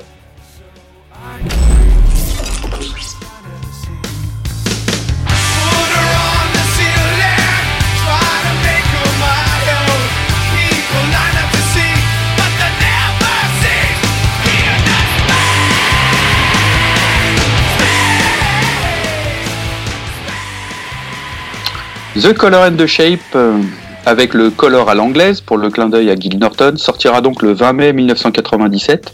Époque pré-MP3, l'album parviendra à la presse dans un petit poste cassette scellé avec l'album à l'intérieur. Et comment dire, Dave Grohl n'a pas encore euh, l'aura de Saint Dave d'aujourd'hui. La- L'accueil sera mitigé, souffrant une fois de plus de la comparaison avec Nirvana. Sachant qu'en plus le bonhomme avait expliqué euh, qu'au départ il voulait faire un grand album de rock, euh, parce qu'il trouvait que ça s'était un peu perdu à l'époque. Euh, il a expliqué que de faire des albums assez rapidement, comme il l'avait fait avec Nirvana ou avec les groupes punk avec qui il était avant, il savait faire et que là il voulait prendre le temps, faire vraiment un, gros truc quoi. Et donc du coup, bah, l'album, je pense que maintenant, comme dirait Massy, il s'en mord les doigts, mais il y a quand même pas mal de, de journalistes qui, qui, qui l'ont mis un peu à la ramasse. hein. Euh, nous avons euh, All, euh, All Music qui dénonce la foudre et le rock and roll poli. Oh. Euh, Entertainment Weekly estime que l'album est plus ambitieux que son prédécesseur, n'hésitant d'ailleurs pas à le qualifier de concept album. Et je suis assez d'accord avec ça. Entre le premier et le dernier morceau, il y a du raccord. Euh, Pitchfork définit d'emblée l'album comme une vraie image de ce à quoi le groupe de Grohl veut ressembler. Que Dave Grohl essaye de trop transformer sa dent toute douce en un croc et qui habille chaque chanson d'une dorure chromée à la guitare pour renforcer le volume et la fidélité du morceau, mais qui en fin de compte ne fait qu'édulcorer son impact. Pouf. Euh, Rolling Stone s'accorde à dire que c'est le premier vrai album des Foo Fighters. Euh, la journaliste ajoute euh, qu'il ne faut pas s'attendre à de l'abrasif enregistré dans une boîte à ordures comme faisait Pat Smear avec son groupe des Germs. c'est du son puissant de rock moderne euh, et prêt à passer en radio. Certains diront qu'il est surproduit. Sur les balades, les chants sont trop préparés et sonnent faux. Et puis, elle termine en disant que les cris peuvent devenir ennuyeux, mais c'est ce que Dave Grohl sait le mieux faire. Wow. Ah ouais, d'accord, ça piquait quand même à l'époque. Hein. Ouais, ouais, ça a un peu piqué quand même. Ah, Il avait pas l'aura de. euh, T'as raison, il avait pas l'aura de, de Saint Dev là. Ouais, là c'était un peu. Voilà. Surtout quand tu vois comment les titres fonctionnent en live, quoi. Bah, c'est ça. C'est, tu vois comment ça fonctionne en live. Tu, quand tu réécoutes l'album, tu te dis, euh, il n'y a pas Lui, grand chose à acheter, hein. voire Ouais. euh, pas rien. Euh, Enfin voilà. C'est des fois un peu trop à chaud. euh, je pense quoi, le recul, que ça on a du bon, ouais. Voilà. fermer puis, euh, et puis après, c'est vrai que tu peux pas comparer euh, Nirvana avec euh, les Foo Fighters. euh, tu peux pas comparer une Utero et, et cet album, quoi. C'est- Ça n'a rien à voir. Là-dessus, on se quitte sur ces mauvaises paroles et on se dit très vite à bientôt pour un nouveau So Fucking 90s. Et parce que Dave Grohl restera à jamais mon héros, on s'écoute My Hero. Mais juste avant, on aimerait juste dire quand même bonne nuit à Massy, qui va nous laisser. Ah, hein, nuit, il, a Ah oui, tenu, bonne nuit, il a Massy. tenu quand même Bonne ta nuit, chronique. Massy. Il tenait à être là jusqu'au bout. Donc, euh, Massy, tu peux aller te coucher maintenant. C'est bon. C'est le repos du guerrier là. Tu as le droit. Tu peux aller faire dodo en Merci. écoutant My Hero. Le marchand de sable. Merci, bonne soirée tout le monde. Bonne soirée, Salut, Massy. Fifi. Bonne soirée. Ciao. Ouais, non, je voulais poser une question à Mike parce qu'il nous a dit que Oui. Dave, il, Dave, il était complètement euh, au bout du, au fond du gouffre quand euh, il s'est séparé avec sa femme. euh, Et depuis, donc, est-ce que Dave Grohl a retrouvé chaussures à son pied? Bien évidemment. Attends, Bien évidemment. je les ai pas, mon dieu. si je les ai là, bravo.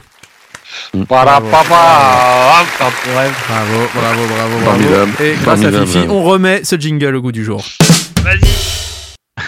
Allez, salut Massy Et on s'écoute My Hero des Eh Foo merci. Fighters. Vous êtes dans le Demen Show sur Radio Axe.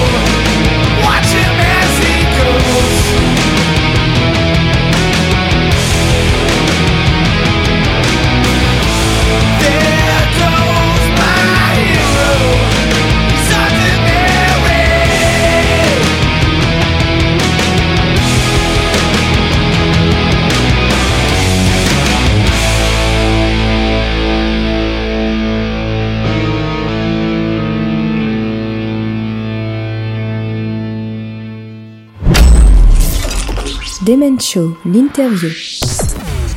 Ce soir, nous avons la chance de recevoir Nico du groupe Antekao. Comment ça va, Nico?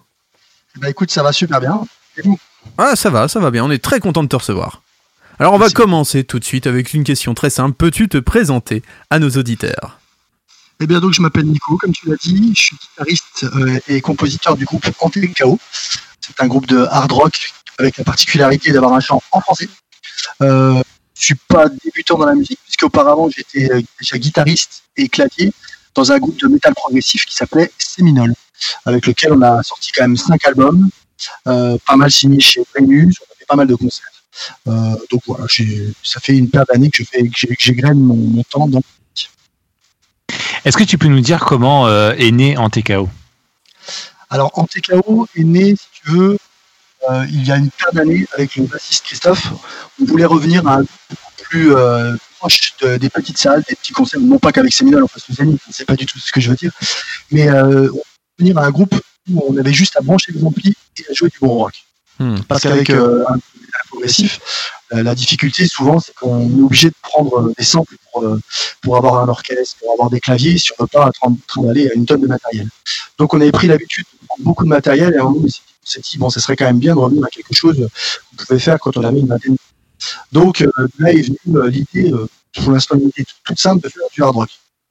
Après l'histoire du chant en français est venue après, bien après. Bah, ju- justement, pourquoi vous avez choisi euh, donc de, de- de chanter en français? Eh ben, tout simplement parce qu'on s'est dit qu'il y avait de très bons groupes déjà français qui chantaient en anglais, de très bons groupes anglophones qui chantaient en anglais, et qu'on s'est dit que le challenge pouvait être aussi de proposer euh, le même genre de musique, mais chanté en français, donc avec des textes intéressants, d'actualité ou pas, et euh, surtout dans notre langue. Parce que le- la plupart des gens sont souvent un petit peu, et euh, je l'avoue moi aussi, un petit peu, euh, un petit peu frileux quand il s'agit du chant en français. Donc on a essayé de relever le- défi de plaire à un maximum de personnes en leur faisant aimer un peu le chant français. C'est vrai. On a eu, cette discussion, les, gars, la semaine dernière avec euh, Thomas euh, du groupe Luc, qui était notre invité, sur le chant français et, le rock euh, en France qui, a du mal à, trouver sa voix en français. Sinon, du coup, Nico, qu'est-ce qui inspire vos textes de manière générale? Je dirais l'actualité. Si tu Ouais. prends le, par exemple l'exemple du clip qu'on vient de sortir, c'est bon naturellement certains vont dire que c'est assez euh, op- opportuniste comme euh, comme texte et comme clip, mais euh, ce qu'il faut savoir pour la petite histoire, c'est que c'était- cette chanson a été écrite au tout début du confinement, c'est-à-dire que cette frustration un petit peu de, de rester à la maison, que les médias nous, nous faisaient un, petit peu pour des pour des idiots, excusez-moi l'expression, en nous laissant à la maison, on était un petit peu dans un climat de panique, peur. Euh, géré de manière un petit peu euh, aléatoire et surtout, euh, trouvais que c'était c'était pas bien géré. qu'on nous a dit tout le contraire. Ça nous a inspiré euh, un petit peu ce clip avec euh, avec ces, médecins, ces, gens qui sont un peu, amateurs, qui gèrent la, crise un petit peu à reculons. Et sinon, les autres textes de l'album, pas forcément de sujets si sérieux que ça. Il y a des sujets un petit peu plus légers. Enfin, l'album était vraiment un voyage à la fois moderne et à la fois sur des choses beaucoup plus légères. Et comment vous abordez la composition des musiques? Euh, au niveau composition, j'écris l'intégralité des, euh, des musiques euh, que je propose à tous les membres du groupe, qui valident ou qui apportent vraiment une, grosse, une grosse proposition, une grosse progression. Ensuite, on répète les morceaux, et puis après, entre en jeu le- notre chanteur qui écrit ses phrasés et ses textes. D'accord. Est-ce que tu peux nous parler un petit peu de vos influences au sein du groupe? Au niveau, donc, euh, je vais parler déjà des, plus anciens. Donc, euh, Adam, qui est le plus ancien du groupe, euh, lui, plutôt des choses euh, calmes, donc un peu pop, un peu rock, des vieux groupes rock. Notre bassiste Christophe est plutôt punk, donc il est, il est né en pleine vague punk avec les Sex Pistols, entre autres. Notre guitariste Max, lui, est plutôt moderne dans ses, dans ses. Il a des groupes comme Ark Enemy, comme, donc c'est vraiment du métal un petit peu plus extrême. Laurent, lui, plutôt heavy metal, power metal. Euh, donc, euh, ce qu'il faut savoir, c'est que euh, Laurent a eu la chance de gagner le tremplin Hellfest il y a trois ans et de se produire avec Sabaton sur la scène du Hellfest. C'était lui qui avait gagné le tremplin médaillan. Oui. Donc, c'est un grand fan de, de, de Sabaton. Il a eu la chance de pouvoir chanter avec eux. Euh, et puis, moi, en ce qui me concerne, bah, je, je unifie un peu tout le monde parce que j'écoute un peu de tout. En fait, j'ai pas vraiment de style de prédilection. Je peux écouter de l'opéra, comme je peux écouter du rock, de la pop, n'importe quoi. C'est pas trop dur de marier toutes ces influences, justement Surtout toi qui dois faire le relais un peu de, de tous les membres Bah écoute, je- j'essaie de, de- de me canaliser, parce que c'est compliqué quand tu, quand tu viens du progressif. Euh, j'essaie de me canaliser pour justement rester dans, dans le style qu'on a défini, à savoir un hard rock assez moderne. Et puis euh, naturellement, de toute façon, euh, quand, vous, quand vous écouterez l'album, vous verrez que les influences sont là. Des fois, ça part un petit peu sur du progressif, des fois, ça part un petit peu sur de l'électro. Ça, ça reste des touches. C'est absolument pas, un morceau électro, un morceau progressif, pas du tout. Ça reste sous forme d'influence et de touches qui rendent justement l'album plus moderne qu'il aurait dû être. Justement, vous êtes en pleine phase de travail de, sur, sur votre premier album. Est-ce que tu peux nous parler donc euh, euh, de la phase d'enregistrement et de production de cet album? L'album sera intégralement produit par nos soins, c'est-à-dire qu'on enregistre tout à la maison. J'ai la chance d'avoir un, petit home studio qui me permet justement de, de pouvoir recevoir les copains, de pouvoir composer et de pouvoir surtout avoir le temps de, réfléchir en termes de son et en termes d'influence. Donc ce qui fait que chaque personne, hormis la batterie qui est enregistrée d'un coup, toutes les personnes viennent de manière euh, indépendante enregistrer à la maison, en plus des répétitions, pour vraiment pouvoir peaufiner le son et puis vraiment travailler euh, chaque instrument. Et du coup, moi, je vais avoir deux questions. Du coup, Euh, d'abord, quand est-ce que vous comptez le sortir l'album? Et ensuite, euh, j'aimerais que tu nous dises comment vous avez vécu au sein du groupe cette euh, crise sanitaire. Alors l'album, si tout va bien, s'il n'y a plus de confinement à répétition, voire plus de confinement du tout, on devrait le sortir fin 2021. Alors après, euh, je te cache pas qu'on va chercher le label, il y a toute cette phase un petit peu, une fois que l'album sera, complètement enregistré et masterisé, on aimerait tout prix le sortir fin 2021. Et pour répondre à ta deuxième question, bah, le confinement, c'était euh, intéressant au niveau créatif, parce que ça nous a permis, en, tout, en tout cas, ça m'a permis de rester à la maison, de pas aller bosser et de pouvoir composer un, al- un album complet. Puis après, le problème, c'est effectivement de se retrouver et puis de, de mettre en œuvre cet album. Il y a donc euh, il y a beaucoup de frustration parce qu'on aurait aimé l'enregistrer de suite. Et vous êtes tout de suite parti sur euh, un format album Vous avez envisagé au début de sortir des EP comme on fait de plus en plus souvent maintenant C'est vrai qu'il y, a- il y a beaucoup de groupes hein, qu'on a reçus qui sont de plus en plus frileux maintenant à sortir un vrai format album. Vous non, vous avez décidé d'être un peu à l'ancienne comme euh, euh, d'autres groupes qu'on a reçus, mais euh, nous par exemple on fait partie hein, du format album, euh, format album power. Ouais. Mais euh, ouais, c'était quoi votre choix à la base?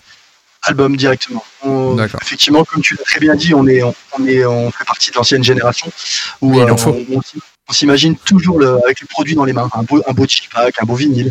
Et euh, on s'est dit, bon, euh, faire un EP, c'est pas compatible, on est d'accord. Mais euh, on s'est dit qu'on n'avait pas assez euh, avec un EP pour montrer un petit peu toutes nos influences et ce qu'on voulait, euh, ce qu'on voulait dire dans l'album, tout simplement. Donc, les, une fois que j'ai composé, une fois que la machine était un petit peu lancée, bah, euh, j'ai continué en proposant des chansons différentes et euh, on, on est vite arrivé à 11 chansons. Et qu'est-ce que tu penses du financement participatif, toi? Alors moi je trouve que c'est bien pour les jeunes groupes, euh, ou pour les groupes qui ont des ambitions particulières, par exemple faire un clip euh, avec un réalisateur professionnel, ou se payer une tournée dans un pays étranger, une grosse tournée. Après pour des groupes qui sont établis, je me dis toujours que bon, euh, à partir du moment où tu as déjà bien tourné, tu dois normalement, es censé un petit peu avoir d'argent de côté, et tu es censé être, être un petit peu autonome en termes d'enregistrement. Pas forcément avec un home studio, hein, mais je parle même euh, pour enregistrer dans un vrai studio. Mais la solution pour des groupes qui commencent, des jeunes groupes, etc., je, je la trouve excellente parce que ça leur permet d'avoir les ambitions d'un groupe pro, tout en plus en se faisant une base de fans assez, euh, assez loyale. Nico? Oui, donc euh, bah, on, va- on va sans peut-être écouter euh, votre premier single, Secret Médical, que vous venez de sortir euh, en clip. Euh, bah, on va peut-être se l'écouter et on en parle tout de suite après. Avec plaisir. Eh bien, Allez, c'est- c'est parti. Vas-y, mon Eh ben, c'est en TKO avec Secret Médical et vous êtes dans le Demen Show sur Radio Axe.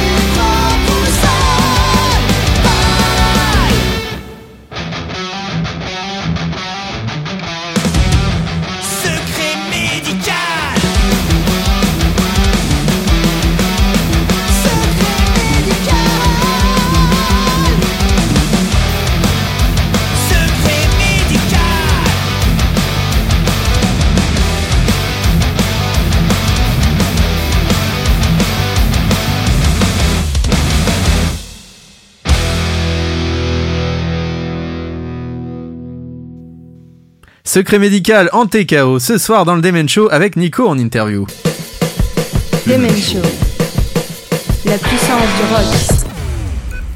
Et on en parlait justement avant, avant ce titre. Est-ce que tu peux nous parler un petit peu de ce premier clip de Secret Médical? Alors le clip Secret médical, euh, donc comme je l'ai dit tout à l'heure, l'idée est née à la première pandémie, donc à la première vague de la pandémie, pardon, euh, où vraiment les, médias nous ont un petit peu étouffés d'informations contraires, etc. Euh, on s'est dit qu'on allait faire un, pied de nez un petit peu à tout ça avec ce titre. Euh, il se trouve qu'on pensait qu'on allait être surgé, hors, sujet, puisqu'on pensait que ça allait vraiment s'améliorer, et puis qu'au moment où on sortirait le clip, eh ben, tout serait terminé. Bon, on s'est planté, puisque tout n'est pas terminé. Donc le clip est toujours d'actualité, et j'ai l'impression qu'il va l'être encore quelques mois. J'espère pas plus. Euh, donc au terme de réalisation, on a confié la réalisation du clip euh, au fils de, mon bassiste qui s'appelle Axel. Donc si tu veux dans le groupe, on a décidé tout serait familial ou réseau copain. Euh, celui qui nous fait la pochette, la pochette est un copain. Euh, celui qui nous réalise le clip, c'est le fils du, donc de mon bassiste. Les parties rap de, ce titre sont faites par le réalisateur, donc Axel également. Donc tout est vraiment fait de manière dans, dans le cercle vraiment d'amis et de famille. Ruby Oui, donc euh, on espère effectivement, comme tu le disais là à l'instant, que ça va pas durer encore des mois cette crise sanitaire. Euh, justement, on voulait savoir et on espère que les concerts vont pouvoir reprendre, mais on voulait avoir ton avis sur les, les concerts en live stream. Qu'est-ce que tu en penses? Bah, c'est c'est une solution qui, je trouve, est, est très bonne dans ce cadre-là. C'est-à-dire que ça permet vraiment aux artistes de ne pas perdre le, le contact de leurs fans et de, leur, euh, de leurs auditeurs. Après, euh, je t'avoue objectivement que pour un artiste, le live, en vrai, c'est quand même quand même autre chose. Alors, euh, c'est la solution temporaire, hein, et, c'est bien parce que si les artistes n'avaient pas proposé ce type de concert, euh, je pense qu'ils auraient déjà ils auraient déprimé et puis ils auraient sûrement perdu des fans. Donc je trouve que c'est une excellente solution qui pourquoi pas est à inclure aussi dans leur euh, dans leur plan de, tournée. Bien sûr, on peut faire des concerts en vrai et des concerts en- en- sur internet. Je trouve ça hyper intéressant. Les deux sont vraiment bien. Fifi Euh, je vous ai perdu. C'est juste pour demander voilà, quels sont vos projets futurs. On sait qu'un nouveau clip va être en préparation. Tu peux nous en Tout dire plus? Alors euh, oui, on a un deuxième extrait d'album. On aura un troisième aussi. Donc on a on a prévu trois clips avant la sortie de l'album. Donc le deuxième clip, c'est un sujet complètement léger.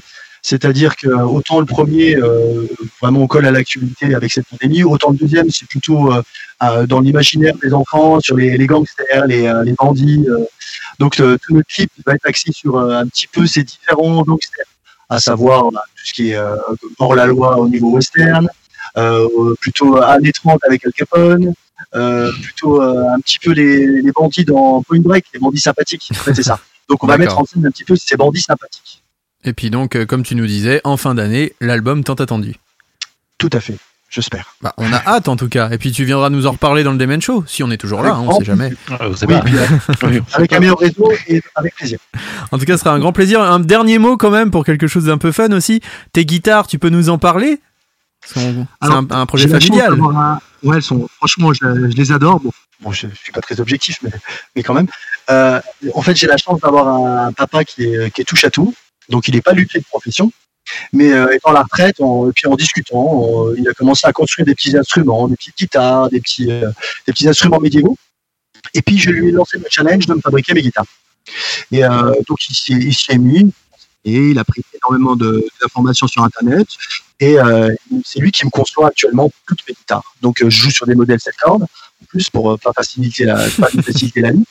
Euh, en plus, euh, sa marque de fabrique, il a voulu à tout prix mettre des, euh, des, une- des- faire des guitares sans tête. Ouais, c'est sa les- marque de fabrique à lui. Excuse-moi. Oui, non, je disais des guitares headless, oui, oui, c'est ce qui marque. Alors ouais, ça- en fait c'est avant, c'est vrai que beaucoup de Strandberg, on voit énormément de guitares sans tête, Mhm. mais euh, à l'époque où il m'a construit ma première guitare sans tête, c'était il y a quoi, il y a trois ans, Mhm. euh, on envoyait déjà, moi, on avait, hein, il y avait les grandes Oui. marques, mais euh, il a voulu s'approprier un petit peu ce système parce qu'il trouve que c'est hyper intéressant, et surtout il voulait construire une guitare euh, à, à moindre prix, entre guillemets, avec du beau bois, mais euh, pas des guitares à 3000 ou 4000 euros. D'accord. Donc on essaie de prouver que qu'avec euh, beaucoup de temps naturellement, hein, il faut beaucoup de temps pour construire une guitare, mais avec du matériel euh, à, à un prix limité, on arrive à faire des guitares et qui sonnaient. Est-ce que tu peux nous redonner le nom de la marque? Je crois que c'est Dilettante Guitars, c'est ça? Alors il en vend pas, hein, objectivement, donc c'est une marque, c'est un- c'est une marque juste pour, pour dire que c'est plutôt un- une page qu'il a lui parce qu'il il expose aussi ses parce qu'il il, il fait des il peint, il est très doué en peinture aussi. Donc il expose un petit peu tout ce qu'il fait sur euh, uniquement sur internet, il vend rien, etc. Donc ça s'appelle dilettante, ouais. Dilettante, dilettante parce que justement pour euh, insister sur le fait qu'il fait ça vraiment euh, dans ses loisirs et non pas à, à un but mercantile. D'accord, très bien. Bah, merci beaucoup, Nico. Euh, bah, on Ouais. souhaite le meilleur en TKO et puis on te recevra euh, bah, au moment de la sortie de l'album si t'es d'accord. Avec grand plaisir, puis on sera peut-être plusieurs d'ici là. Ah bah ça serait bien, voilà, ça serait un, grand plaisir en tout cas. On te souhaite le meilleur pour la suite Merci beaucoup. et à très vite. Merci, merci pour votre soutien. Merci Salut. beaucoup, au revoir. Salut. Ciao. Et maintenant on va se faire une petite pause musicale avec le duo canadien Cléopatrick, ça s'appelle The Drake et juste après vous allez retrouver la story de Tonton Fifi.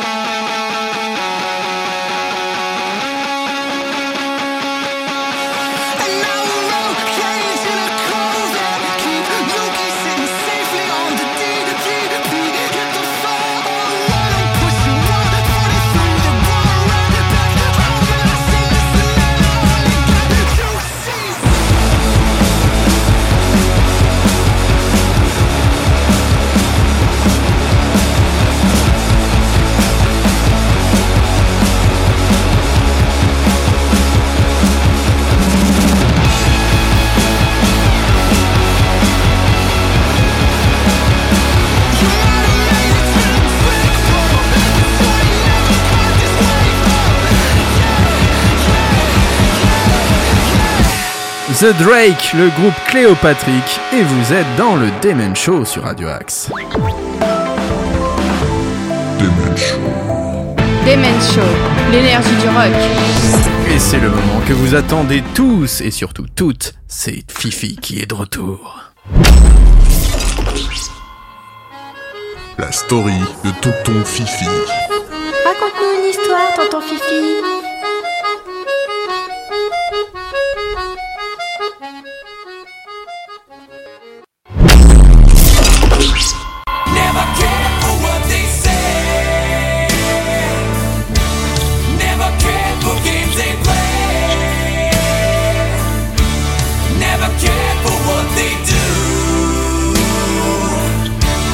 Bonsoir à tous, c'est le retour de Tonton Fifi et ce soir on va parler d'un groupe que j'affectionne particulièrement et au sein duquel un certain Lars Ulrich aurait pu devenir joueur de tennis professionnel, mais il préférera faire carrière avec des baguettes plutôt qu'avec une raquette. Et c'est donc en Californie, à Los Angeles, qu'il décidera de former un groupe de métal. Pour y parvenir, en 1980, il publiera une annonce dans un journal local de Los Angeles, The, Recy- The Recycler, disant Batteur recherchant d'autres musiciens de métal pour une jam session avec Tigers of Pantang, Diamond Head et Iron Maiden. Et c'est ainsi que James Hetfield, chanteur et guitariste, et Hugh Tanner répondront à l'annonce d'Ulrich. Le courant passe entre Ulrich et Hetfield et ils seront rejoints par Lloyd Grant en lead guitare, Ron McGovney puis Cliff Burton à la basse et rapidement Grant laissera sa place à Dave Mustaine, fondateur de Megadeth. Que du beau monde.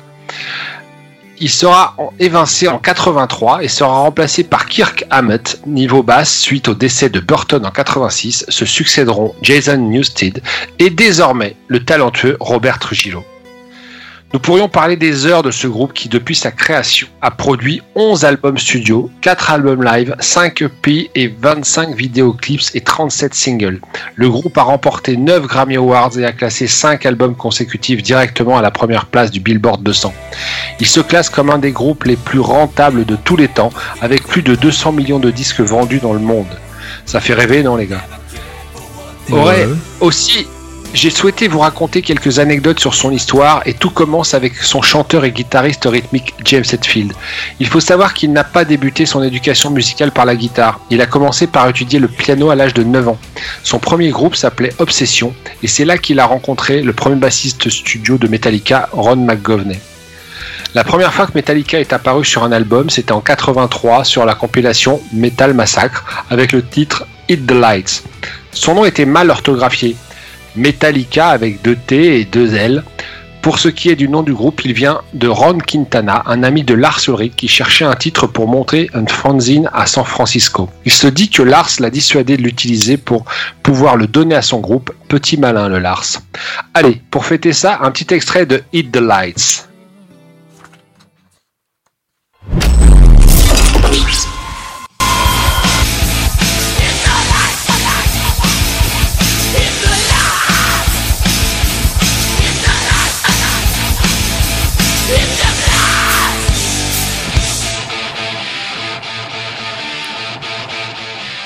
Ça nettoie bien les cages à miel pour reprendre la célèbre expression de notre ami Tonton Zégut. Reprenons le cours de notre saga Metallica, et quand les grands esprits se rencontrent, que se passe-t-il? Eh bien, avant de rejoindre Metallica, Cliff Burton avait créé le groupe S Street, en compagnie de Jim Martin et Mike Bordin. Du beau monde puisque ces deux-là se retrouveront plus tard dans Face No More.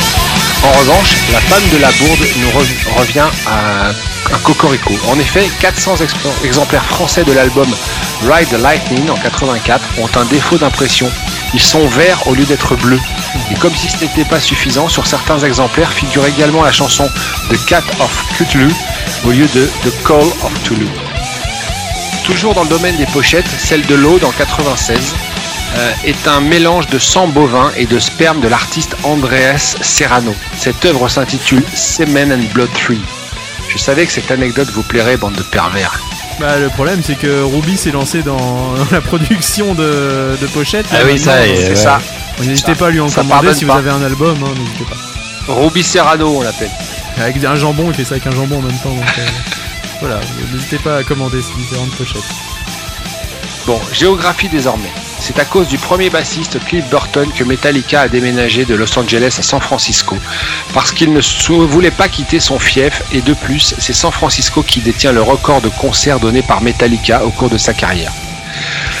Tiens, allez, un nouveau petit extrait. Master of Puppets. Qu'est-ce que vous en pensez?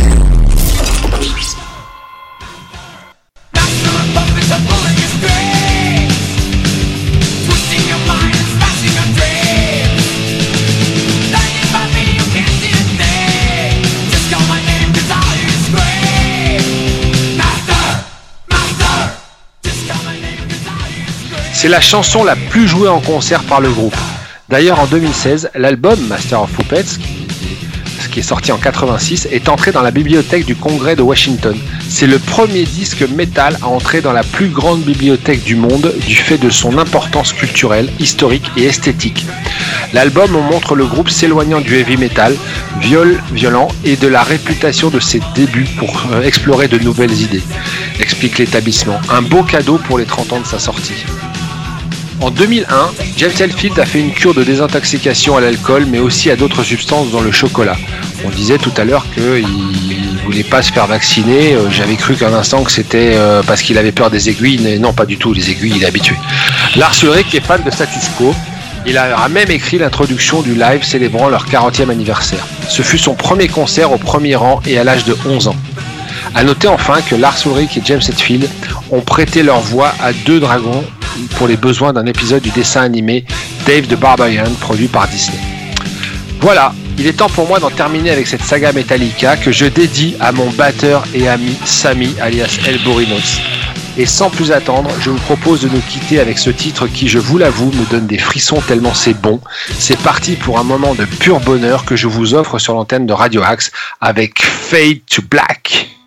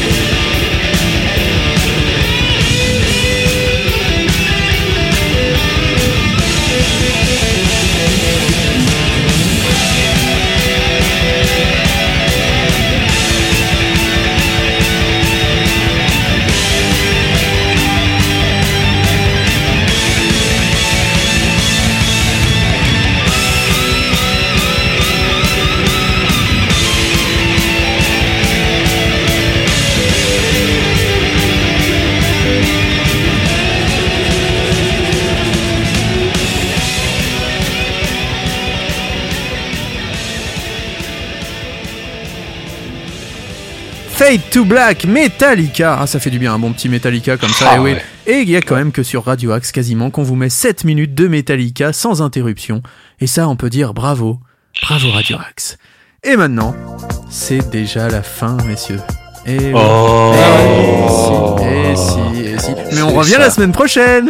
Ah. Et oui, on revient la semaine prochaine avec une playlist Ah oui spéciale. Euh, oui, que pont la semaine prochaine pendant une heure au moins avec notre invité Noisy Vertigo qu'on connaît déjà Clément hein, qui sera là et qui nous présentera son nouveau projet. Il nous parlera de ses différentes vidéos qu'il réalise chez lui. Il nous parlera de son nouvel album. Bref, et on va écouter du punk. Et oui, on va écouter du punk pendant une heure et ça va faire du bien dans nos oreilles. Mais ce n'est pas tout. Ce n'est pas tout. Nico. double relation d'invité à son projet, Eh oui, puisque nous recevrons aussi euh, Frédéric Olivette, donc, euh, qui est le PDG du groupe Audience, qui s'occupe euh, des intermittents, voilà, de tout l'univers du spectacle. Ah, ça sera bien, voilà, on va un peu changer de registre, on va être un peu plus sérieux peut-être en deuxième heure, mais malgré tout c'est un musicien et il va nous parler de toutes ses différentes expériences, et ça va être très intéressant, surtout là en pleine période de déconfinement, de retour des concerts et tout ça, ça va être marrant de voir aussi ce qui va se passer pour nos amis intermittents qui ont bien morflé hein, durant cette euh, crise sanitaire, donc voilà, on va parler de tout ça la semaine prochaine dans le Demen Show, oui mon fifi. Moi j'en profite parce que je fais un peu de pub. C'était pas prévu les garçons, mais je le fais parce que euh, hier soir c'était la réouverture de certaines salles euh, ou de certains endroits où on peut boire des verres, on peut écouter de la musique et notamment bah, le Pacific Rock qui m'est cher puisque j'ai l'occasion d'y passer de temps en temps et donc j'y étais hier soir et venez nombreux. Il y a des, euh, il y a à boire, il y a à manger et il y a de la bonne musique. Et ça c'est Je bien. de- pensais que tu allais nous parler de la réouverture de Club Libertin. Mais, je- je arrête, mais tu penses qu'au cul, toi, Founas do Brasil. Tu Eh ne oui, on penses qu'à ça, toi. C'est- Eh mais oui, non, je voulais faire honneur à ta réputation, mon cher. Mais quelle réputation? Arrête de me faire une réputation, voyons. Et on rappelle quand même que le touche à tout à Chatou va réouvrir aussi avec Eh oui, notre ça. Ruby au platine qui nous passera à coup sûr de la musique contemporaine. Ça c'est sûr en tout cas. De la soul Contemporaine pendant toute la nuit. Temperane. Allez, merci Mickaël, merci pour tout, merci Fifi, merci Nico et merci Ruby. On se retrouve Merci dès la semaine prochaine sur les ondes de Radio Axe. D'ici là, continuez à écouter cette belle web radio et puis à podcaster. Il y a plein de podcasts, donc n'hésitez pas si vous avez raté l'émission, vous pouvez les retrouver sur les différentes plateformes. Oui, mon Nico. Et oubliez pas aussi, vous pouvez toujours laisser vos dédicaces sur le oui. site de Radio X, que ce soit à l'écrit ou à l'oral, et si c'est à l'oral, ça passe à l'antenne, et ça c'est cool. Et ça, c'est très très cool. Ah oui, ah, ça, bien trop oublié. Oui, j'essaye de sauver les meubles. Allez, on va changer de programme parce qu'on devait écouter du Miles Kennedy, mais il fait des chansons trop longues. Donc, on va plutôt écouter le dernier Mastodon avec Forger My Neuron. Et c'est dans le Demen Show sur Radio Axe. Merci à tous et bonne nuit. Et à la semaine prochaine. Et d'ici là, faites attention à vous et faites attention aux autres. Salut, à la semaine prochaine. Salut. Salut, Allez, salut.